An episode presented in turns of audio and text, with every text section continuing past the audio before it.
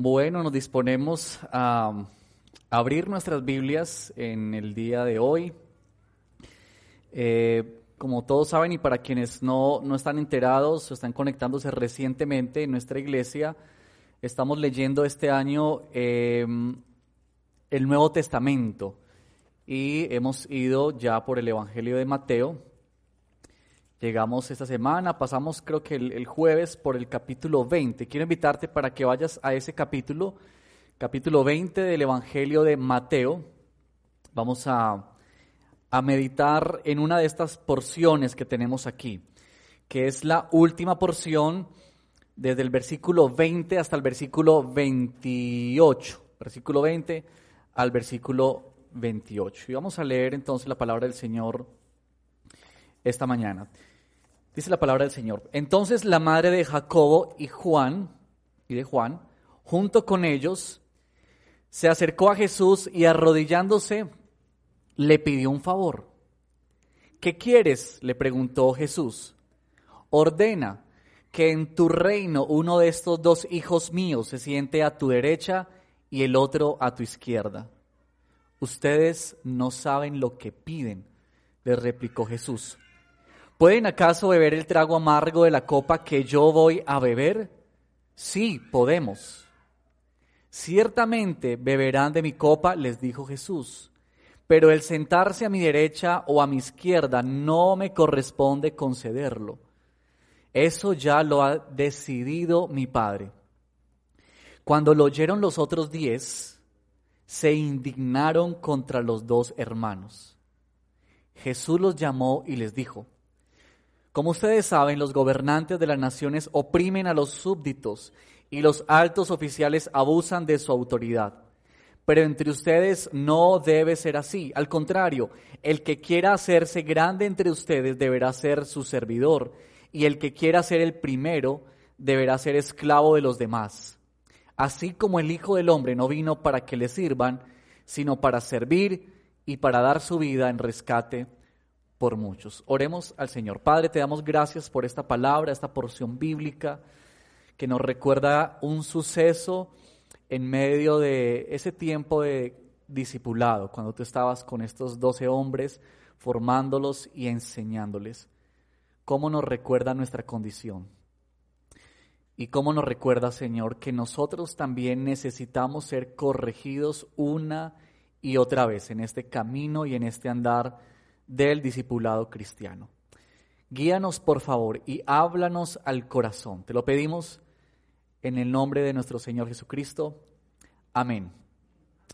Amén. Bueno, ¿cómo les parece esta escena o esta historia que recibimos esta, esta mañana? Eh, yo siempre que leo este texto, pues me, me llama mucho la atención, especialmente, no sé si les pasa a ustedes, y nos suele pasar a todos, que cuando leemos textos narrativos o historias, eh, nuestra mente comienza a trabajar. ¿No, les pasa eso? Que comenzamos como a recrear imágenes en nuestra mente. Y cuando uno tiene un, evento, una, una escenografía como esta, un escenario como este, eh, pues se nos recrea en nuestra imaginación lo que está pasando. Y es muy interesante porque aquí tenemos a una madre, una madre que como todas las mamás quieren lo mejor para sus hijos, ¿verdad?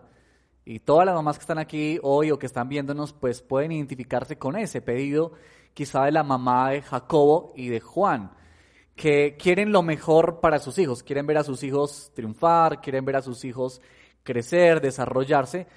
Y pues la mamá de, la mamá de, Jacobo y Zebedeo no perdió la oportunidad de tener nada menos y nada más que al maestro enfrente de ella y elevarle una petición. Ahora, es interesante que la petición, si bien es cierto, la eleva la mamá de Jacobo y de, Juan, también es cierto que los dos hijos estaban muy bien sintonizados con su madre. Eh, Marcos, el Evangelio de Marcos, que también nos cuenta esta historia, de hecho deja de lado a la madre, no nos dice nada de la mamá. Dice que vinieron Jacobo y Juan a hacerle un pedido a Jesús, lo cual nos deja ver que para el evangelista Marcos, la petición en boca de la mamá era la misma petición que tenían estos dos hijos en su corazón. De hecho, la respuesta de Jesús, si ustedes se dan cuenta, ¿a quién está dirigida? A los hermanos, no a la mamá. Eh, y la pregunta que Jesús le hace nos deja ver eso. Así que eh, aquí está esta madre pidiendo esto a el Señor Jesús. Y uno comienza a leer un pasaje como estos y rápidamente yo creo que uno se conecta con aquello que Santiago mencionó en su carta cuando él dijo, ustedes piden y no reciben, porque piden para gastar o para sus propios deseos. Y es que muchas veces nuestras oraciones dejan ver, o nuestros pedidos al Señor dejan ver mucho de las inclinaciones de nuestro corazón. Y yo quiero en esta mañana, frente a este texto, plantear lo siguiente. Uno, que podamos ver un problema que se presenta en medio de estos eh, discípulos, que nos deja ver también nuestro problema. Y en segundo lugar, mostrarles cómo Jesús responde a ese problema que es la invitación que nos hace el Evangelio a ti y a mí hoy para enfrentar esta situación o esta problemática. Eh, miren que cuando Jesús está con sus discípulos, Él les ha mencionado en varias oportunidades que Él tiene que ser entregado y morir en manos de los judíos por causa de ellos. Y les ha dicho varias veces, vamos a ir a Jerusalén, vamos a ir a Jerusalén, pero Jesús les ha dicho a ellos para qué van a ir a Jerusalén. Y ellos han comenzado ya desde el capítulo anterior una caminata en dirección hacia Jerusalén. Y Jesús les ha dicho a ellos, ustedes saben que vamos rumbo a Jerusalén. Y tomaba a los doce discípulos y les explicaba para qué tenían que ir en este capítulo 20, el versículo 18, le dice, ahora vamos rumbo a Jerusalén y el Hijo del Hombre, hablando de él mismo, será entregado a los jefes de los sacerdotes y a los maestros de la ley. Ellos lo condenarán a muerte y lo entregarán a los gentiles para que se burlen de él, lo azoten y lo crucifiquen. Pero al tercer día resucitará. Eso es lo que pasa justo antes de que la madre de Jacobo y Juan emprenda su deseo de eh, hacer esta petición a Jesús. Posiblemente las palabras que le quedaron en la mente a la mamá de Juan y de Jacobo fueron estas, pero al tercer día resucitará. Y claro, ¿qué va a pasar en ese momento? Ellos muchas de las cosas no las entendían y parte del problema que tenemos en este texto es ese.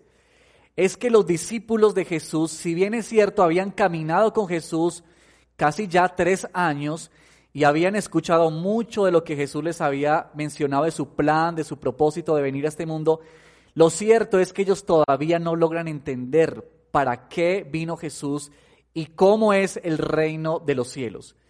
Eh, casi que ellos están luchando con esto.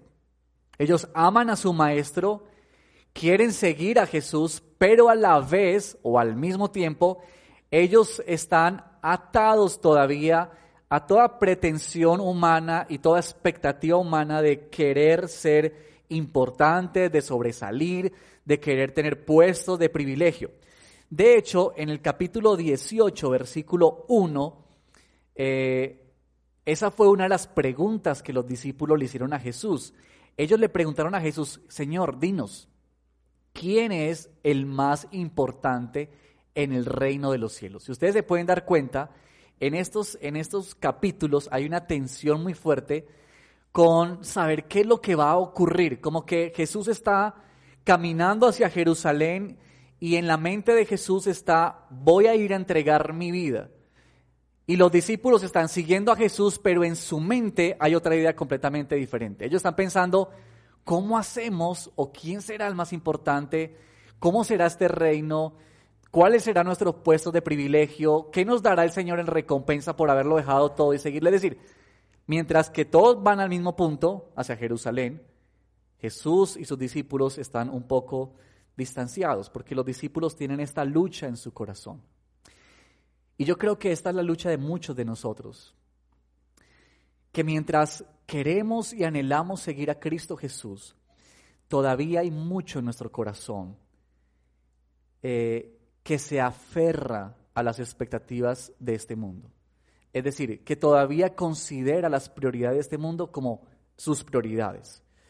Que todavía eh, aprecia este mundo y el modelo que ofrece este mundo como lo más importante y como lo que seduce el corazón. Eh, quizá muchos casos, en muchos casos, Dios llega a ser más en este tipo de idea como un medio para alcanzar nuestro fin y no el fin en sí mismo.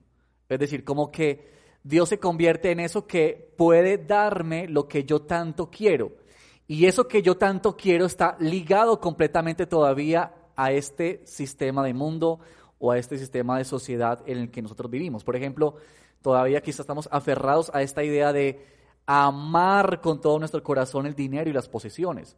O quizá amamos con todo nuestro corazón el reconocimiento o puestos de privilegio, puestos donde seamos reconocidos, donde se nos tenga en cuenta, donde nos aplaudan. Y todo este tipo de ideas que de alguna manera muestran y reflejan lo que este mundo enseña. No sé si ustedes al ver la televisión, un noticiero, un programa de televisión o ver una revista, que es cuando nos conectamos por esos medios con el mundo exterior, podemos notar mucho de esos deseos. Deseos de sobresalir, deseos de ser el número uno, deseos de estar por encima de los demás, deseo de alcanzar todas tus metas, sean cuales sea y cueste eh, lo que cueste. Y es que de pequeños quizás se nos ha enseñado eso. Y no porque haya sido con mala intención de nuestros padres o con un deseo malo, no, pero es porque en medio de nosotros esta sociedad se ha metido tanto que esta es parte de nosotros. Y se nos ha enseñado eso, de que ser el primero, ¿verdad? Es lo que realmente vale la pena. Que el éxito en tu vida, y valga aquí decir que el éxito en términos de este mundo es lo que realmente tú tienes que conseguir, que la felicidad se mide por eso. Y que si no tienes estas cosas o no tienes este, este, esta posición, entonces no puedes ser feliz. Y se nos ha metido mucho de eso en medio de nosotros. Y por eso muchas de nuestras peticiones están orientadas en ese sentido, en cómo vernos cada día como mejores y por encima de otros. Y este texto lucha con eso. Este texto nos muestra el corazón de unos hombres que refleja también nuestro corazón y que muestra nuestra problemática de queremos seguir a Cristo Jesús, queremos amar a Dios con todo nuestro corazón, pero al mismo tiempo tenemos esta verdad de que ciertas áreas de nuestra vida están todavía aferradas a este mundo o que todavía nosotros medimos lo que queremos ver en el reino de Dios, pero con los estándares de este mundo. Y ahí tenemos como una especie de, cortocircuito, ¿cierto? Como, de que, como que hay un choque. Y eso fue lo que pasó aquí. Esta pretensión de estos discípulos refleja el choque que hay con el Evangelio y con lo que el Señor quiere decirles. Así que una vez entendiendo el problema que hay en este texto, que es nuestro problema también, porque refleja nuestro orgullo, nuestra arrogancia, refleja nuestros deseos de sobresalir y ser más importantes que todos los demás. Eh, tenemos ahora cómo Jesús enfrenta este problema, cómo Jesús enfrenta esta situación. Y yo quiero mostrarle dos respuestas que nos da Jesús frente a esta situación. El primero es que Jesús cambia el modelo de prioridades. Miren, una de las cosas que Jesús hace constantemente en la mente de aquellos que están escuchándole es que Jesús viene para sacudir eh, y cambiar, como, como remover o mover las estructuras que hay en nuestra vida. Es que el Señor viene para cambiarnos el pensamiento, cambiarnos patrones de vida, prioridades de vida, expectativas en esta vida. Es como si Él dijera, un momento, lo que tú has conocido como el modelo hasta ahora no es el modelo de mi reino, no es el modelo del reino de los cielos. Y para que tú y yo podamos ser seguidores de Cristo debemos entender muy bien y con claridad eso. Y es que uno, logra, uno nota en los evangelios que Jesús menciona mucho, por ejemplo, lo siguiente. Los últimos serán los primeros, ¿verdad? ¿Quién es el más grande en el reino de los cielos?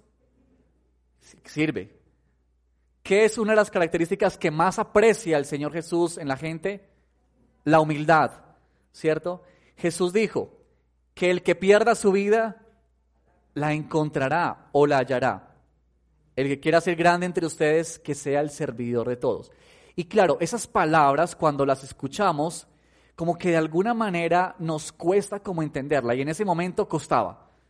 Porque ¿cómo es este reino? Es decir, ¿qué es esto que Jesús está mencionando? Porque este tipo de enseñanza eh, trastorna nuestra manera de percibir la vida y de nuestra forma de ver las cosas. ¿Por qué?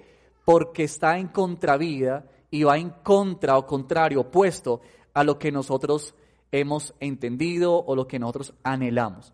Jesús está mostrando algo completamente distinto y el caso aquí es el servicio, ¿verdad? De que Jesús habla de que la grandeza a la hora de servir.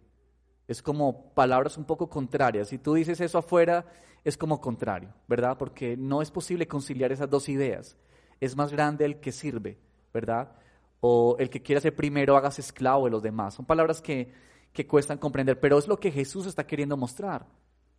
Porque tú y yo necesitamos con urgencia ser alterados en nuestras construcciones de pensamientos y estructuras de nuestra vida. Eso necesita ocurrir en nuestra vida como discípulos. Y Jesús aquí menciona el asunto de, en el versículo 25, Jesús les dice, como ustedes saben, los gobernantes de las naciones oprimen a los súbditos y los altos oficiales abusan de su autoridad. Miren que encontré una traducción de este verso que, pues tomando el original, me pareció muy interesante. Miren lo que dice. Los gobernadores de los gentiles dominan hacia abajo sobre ellos y sus grandes ejercen poder hacia abajo sobre ellos. Como que ese es el sentido, digamos, del texto, ¿verdad? Que estos gobernantes, una vez que eh, llegan a sus posiciones elevadas, piensan solamente en ellos. Es decir, su pensamiento no está en los demás, sino en ellos. Y hacen todo para que los que están debajo de ellos vivan atemorizados bajo el aplastante peso de su poder. Y una mirada rápida a nuestro alrededor puede dejarnos ver eso. Pero, noten lo siguiente, y yo quiero anotar esto, porque los discípulos, noten, habían dos que estaban haciendo la petición, ¿verdad? Y habían diez que estaban observando. Y cuando los diez escucharon a, a, Jacobo y a Santiago hacer esa petición con su mamá, ¿cómo se sintieron? Dice la palabra que se sintieron indignados con estos dos. Ahora, la indignación de ellos no fue por un asunto piadoso. No es que ellos estaban pensando cómo se les ocurre pedir esto a ellos y ya hemos entendido que el reino de los cielos es para servir. No, no, no. La indignación de ellos es porque lo que ellos estaban juzgando en Jacobo y, Juan era precisamente lo que había en sus corazones. Es decir, ellos también anhelaban, tenían sed y hambre de lo mismo que ellos estaban pidiendo. Por eso, muchas veces cuando tú y yo juzgamos algo en otro, está reflejando que esa también es nuestra condición de vida. Que eso que juzgamos, que vemos en los demás, también es una situación por la cual tú y yo debemos trabajar, debemos pensar. Pero aquí está este contraste que hace Jesús. Jesús quiere ir contra toda esta idea y pensamiento que tienen ellos. Y es esto. Pero entre ustedes no debe ser así. Ahora yo les digo lo siguiente. Todos nosotros, todos nosotros tenemos cierto nivel de autoridad. No tienes que ser presidente de la República, ni un ministro, ni nada de ese tipo de cosas. Todos nosotros tenemos un rango de autoridad. Todas las mamás que están aquí tienen autoridad con sus hijos. Todos los esposos que están acá, que nos están viendo, tienen autoridad con sus familias. O quizá tú tienes una empresa pequeña con empleados, quizá. Si tú lo tienes un empleado, ya tienes una, ejerces una autoridad sobre esa persona. Así que todos nosotros tenemos autoridad. Hermanos tienen autoridad quizás sobre hermanos menores, ¿verdad?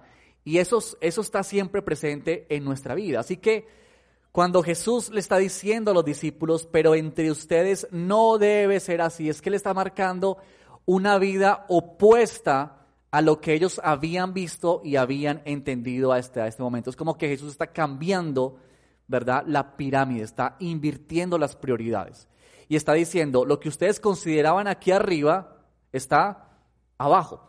Y lo que ustedes consideraban que estaba aquí abajo, en mi reino, eso es lo más importante. Así que este es lo que Jesús está haciendo. Yo recuerdo el texto, por ejemplo, en, en Romanos capítulo 12, versículo 2, cuando Pablo dijo, no se amolden a este mundo, sino sean transformados mediante la renovación de su mente. Así podrán comprobar cuál es la voluntad de Dios, buena, agradable y perfecta. ¿Cierto? Es que mientras tú y yo no entendamos que en el reino de los cielos las cosas funcionan distinta, nos va a ser muy, muy difícil crecer en madurez como creyentes, como discípulos de Cristo. Jesús vino a estremecer, Jesús vino a remover las estructuras de nuestro pensamiento. Jesús quiso, vino a cambiar nuestra forma de pensar y a, nuestra forma de ver eh, la vida. Muchos quieren, querían ser seguidores de Jesús, pero sabes, pocos querían el reino que Jesús les ofrecía. Ellos llegaban a Jesús porque veían multitudes siguiendo a Jesús. Y entonces ellos estaban impactados porque aquí hay un hombre que hace milagros y que habla como, que no, como otros que no tienen autoridad. Pero tan pronto comenzaban a escuchar a Jesús, comenzaban a decir, hay algo extraño en todo este mensaje. Y muchos dice que se alejaban de Jesús. Hasta los discípulos muchas veces dudaban y luchaban con esta idea de reino, ¿verdad? Pero tú y yo necesitamos comprender que las cosas en el reino de los cielos funcionan muy diferente, tan diferente que son opuestas a lo que tú y yo vivimos en este mundo. Y que mientras nosotros no podamos entender esos cambios y alinearnos con el reino de los cielos en ese sentido, pues va a ser muy difícil nuestro crecimiento. Necesitamos alinearnos con el reino de nuestro Señor. Así que Jesús responde a esa problemática mostrando un nuevo modelo, mostrando una nueva vida, algo que es distinto. Pero en segundo lugar, lo que Jesús hace es resaltando y definiendo el servicio como la grandeza para nosotros, los discípulos de Jesús. Sabes que así como el egoísmo se combate con la generosidad, y Jesús habló mucho de eso, así como la arrogancia se combate con la humildad, los deseos de grandeza y orgullo, ¿sabes con qué se combaten? Con el servicio. Y lo que Jesús les está diciendo a estos discípulos es, sirvan, sírvanse unos a otros, porque esa es la única manera de mantener sus vidas en el lugar que glorifica y honra a Dios. El servicio, dice Jesús, engrandece. Ser esclavo de otros es llegar verdaderamente a ser eh, los primeros. Es como si, como que el servicio se presenta aquí como el fruto que evidencia que tus prioridades en la vida han sido transformadas por el Evangelio. Es que tu manera de actuar con otros está reflejando que verdaderamente en tu vida, en tu interior, se han movido estructuras y se ha invertido la pirámide. Y lo que tú llamabas antes importante ya no lo es. Y lo que antes para ti no era tan importante, ahora sí lo es porque estás en el reino de los cielos. Sabes, el servicio que menciona aquí Jesús, versículo 26 y 27, es y ha de ser una característica de todo cristiano. Es como un distintivo que debe estar marcado en nuestra vida y que jamás debe borrarse. Ahora, no estamos hablando de hacer actos de servicio eventualmente. Estamos hablando de ser siervos para la gloria de nuestro Señor. Así que toda tu vida es la de un siervo, la de un servidor, y no simplemente que hacemos actos eh, de servicio. Esto de que entre ustedes, entre ustedes, eso es para ti y para mí hoy entre ustedes no debe ser así. Palabras que nos da el Señor para ti y para mí en este día, en esta mañana. Y una cosa que hace Jesús en este texto es que Él mismo se pone como modelo de servicio. Y, y aquí tenemos uno de los momentos más preciosos en la escritura. Es que Jesús dice, así como el Hijo del Hombre no vino para que le sirvan, sino para servir y para dar su vida en rescate por muchos. Muchos están de acuerdo en que esta frase de Jesús es una de las más impactantes eh, y sobresalientes de lo que Jesús dijo, porque recoge en estas palabras el propósito que había estado determinado desde antes de la fundación del mundo y que se convierte en el modelo para ti y para mí a seguir, que es esto del servicio, pero ¿cómo servimos, verdad? Porque muchas veces tú y yo tenemos ideas de servicio. Por ejemplo, no sé si les ha ocurrido a ustedes, a mí sí me ha ocurrido que uno muchas veces sirve hasta donde yo digo me sea posible.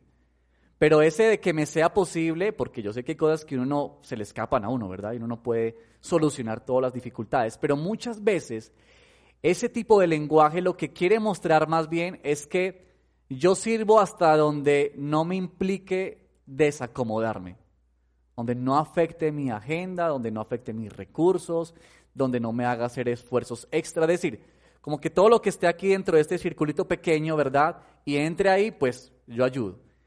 Pero cuando venimos a la palabra del Señor y Jesús dice, así que, así como el Hijo del Hombre, está presentando un ejemplo y está diciendo, la manera de ustedes servir, que es la manera de ser grandes en el reino de los cielos, no es la manera como ustedes consideran el servicio, sino es la manera como yo mismo doy ejemplo de ese servicio. Y déjeme mencionar solamente algunas maneras que nos ilustra la palabra del Señor con respecto a ese servicio. Lo primero es eh, humildad.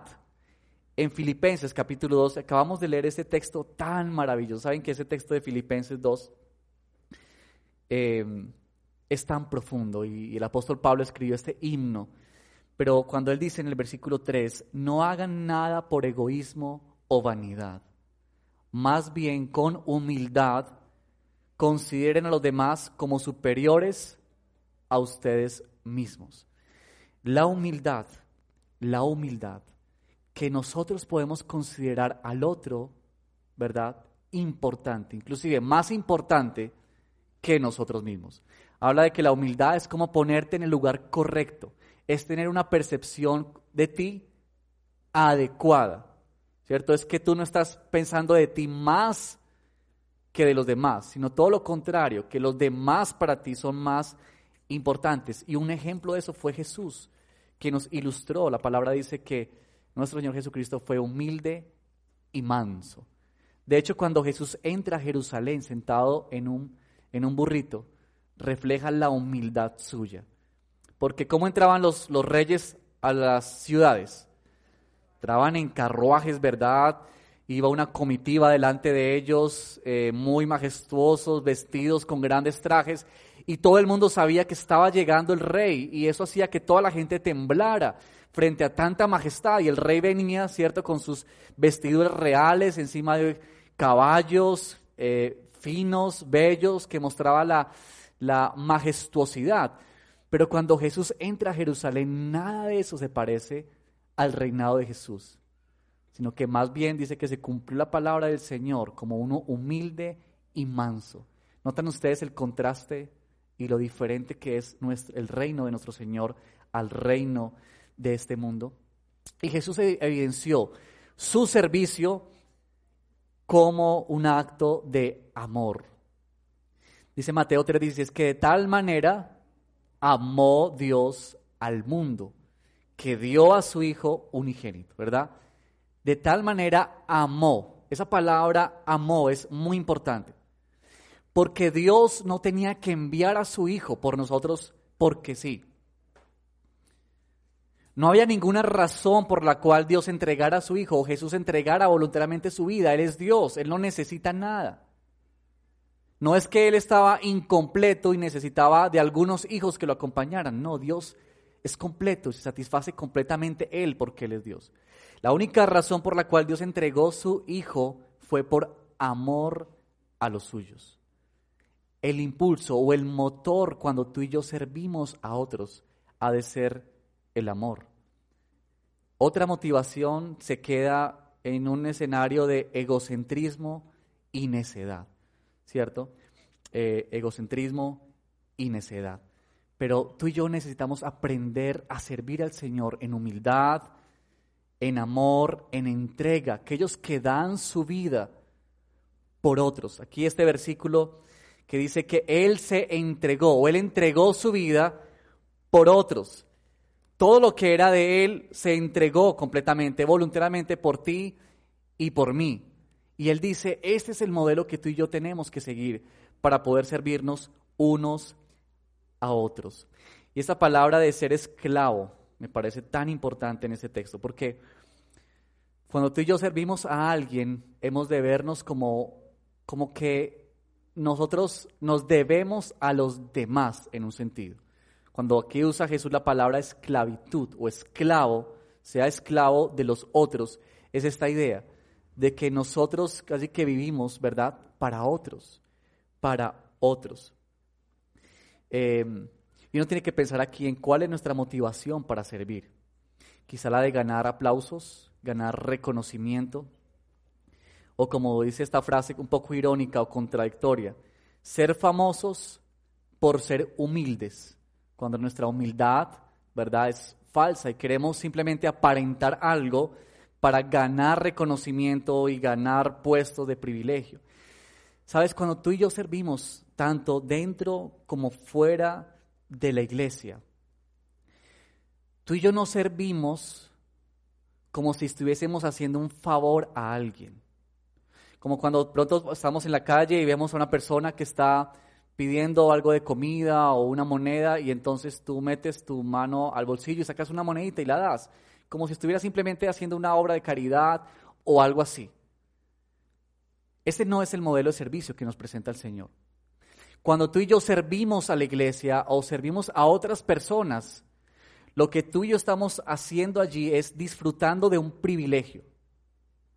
Y ese privilegio es que estamos siendo partícipes de lo que Dios está haciendo en este mundo. Es decir, que tú y yo nos convertimos en las manos del Señor, instrumentos en sus manos para hacer lo que Él está haciendo ahora, lo que Él está haciendo en medio de nuestro mundo, en esta actualidad. Yo te pregunto lo siguiente, ¿cómo te sientes tú cuando alguien sirve a un ser querido tuyo? A tu esposa, a tu esposo o a un hijo o a un ser muy querido para ti. ¿Cómo te sientes tú cuando alguien le sirve a esa persona? ¿Cómo, cómo, ¿Qué te produce a ti? alegría, ¿verdad? Eh, gozo. Déjame decirte lo siguiente. Cuando tú y yo servimos a otros, tú y yo estamos sirviendo lo que Dios ama. Cuando tú y yo servimos a la iglesia, estamos sirviendo a lo que Dios ama. Y por eso es tan importante que todos nosotros tengamos experiencias de servicio. En la iglesia hay muchos ministerios donde tú puedes participar. Estamos comenzando este año y quizá muchos de ustedes están participando ya en ministerios, quizá otros no, pero siempre en la iglesia es el lugar donde podemos servir, porque estamos sirviendo lo que Dios ama.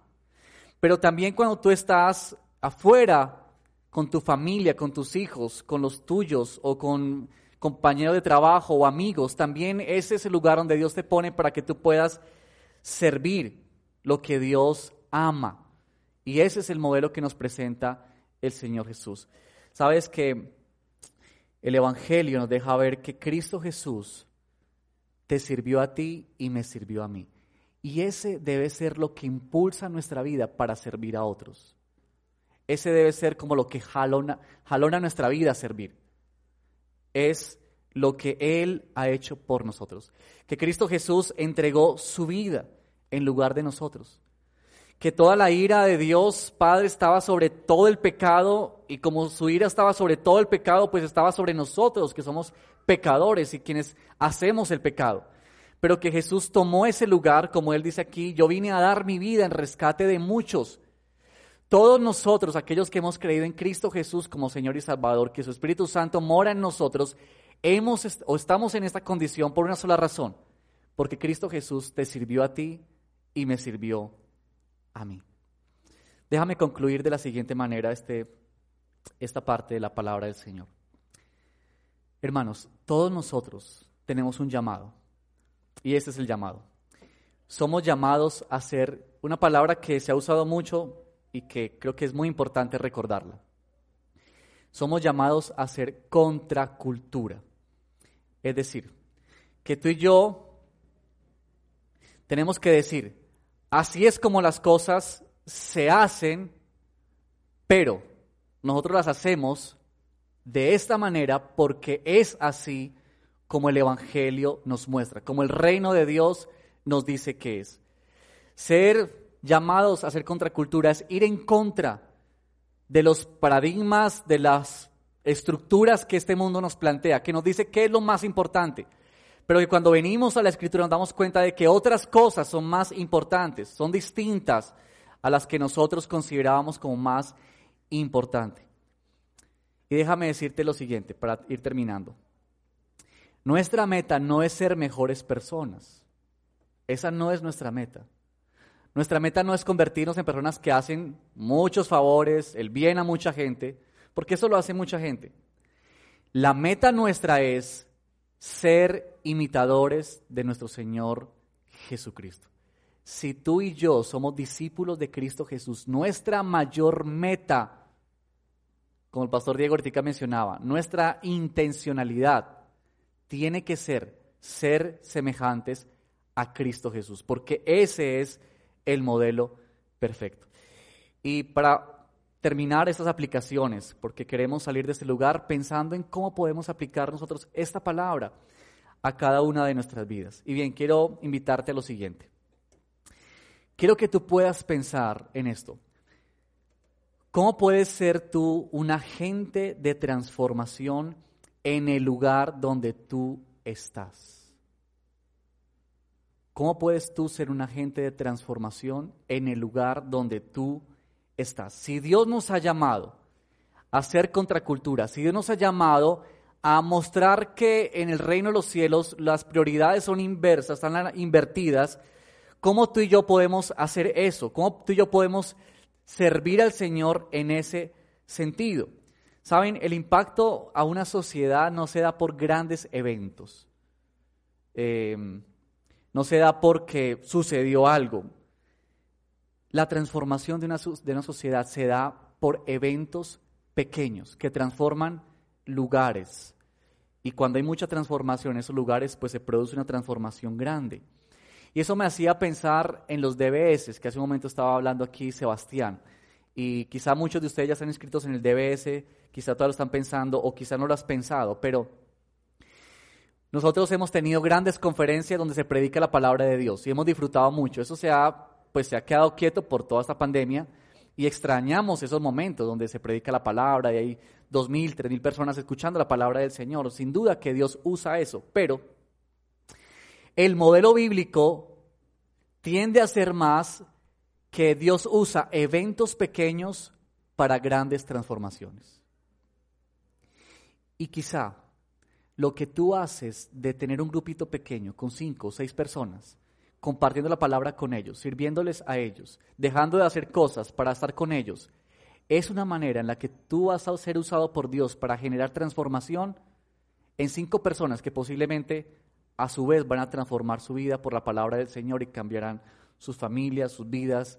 Imagínate lo que eso produce en una sociedad, en una ciudad como la nuestra. Eso es servir. Que todo lo que tú hagas sea pequeño, que te parezca pequeño. Entiende, todo lo que tú hagas en servicio por otros es grande en el reino de los cielos. Así que aquí está este llamado a servir al Señor, aquí está este llamado a que nuestras estructuras sean cambiadas y sean invertidas para que así podamos luchar y batallar contra nuestro orgullo, nuestra arrogancia, nuestra altivez. Piensa en formas en las que tú puedes servir a tu esposa, a tu esposo, a tus hijos, a tus seres queridos. ¿Cómo puedes tú servir? ¿Cómo puedes tú entregarte como lo hizo Cristo Jesús, siendo abnegado, ¿Cómo puedes tú entregar tu vida eh, rindiendo tus intereses para colocar los intereses de otros por encima de los tuyos y así mostrar el amor y la grandeza de nuestro Señor Jesucristo? Y termino con esta frase. El camino de la cruz es el único camino que conduce a la gloria. El camino del servicio nos conduce a la grandeza en el reino de los cielos.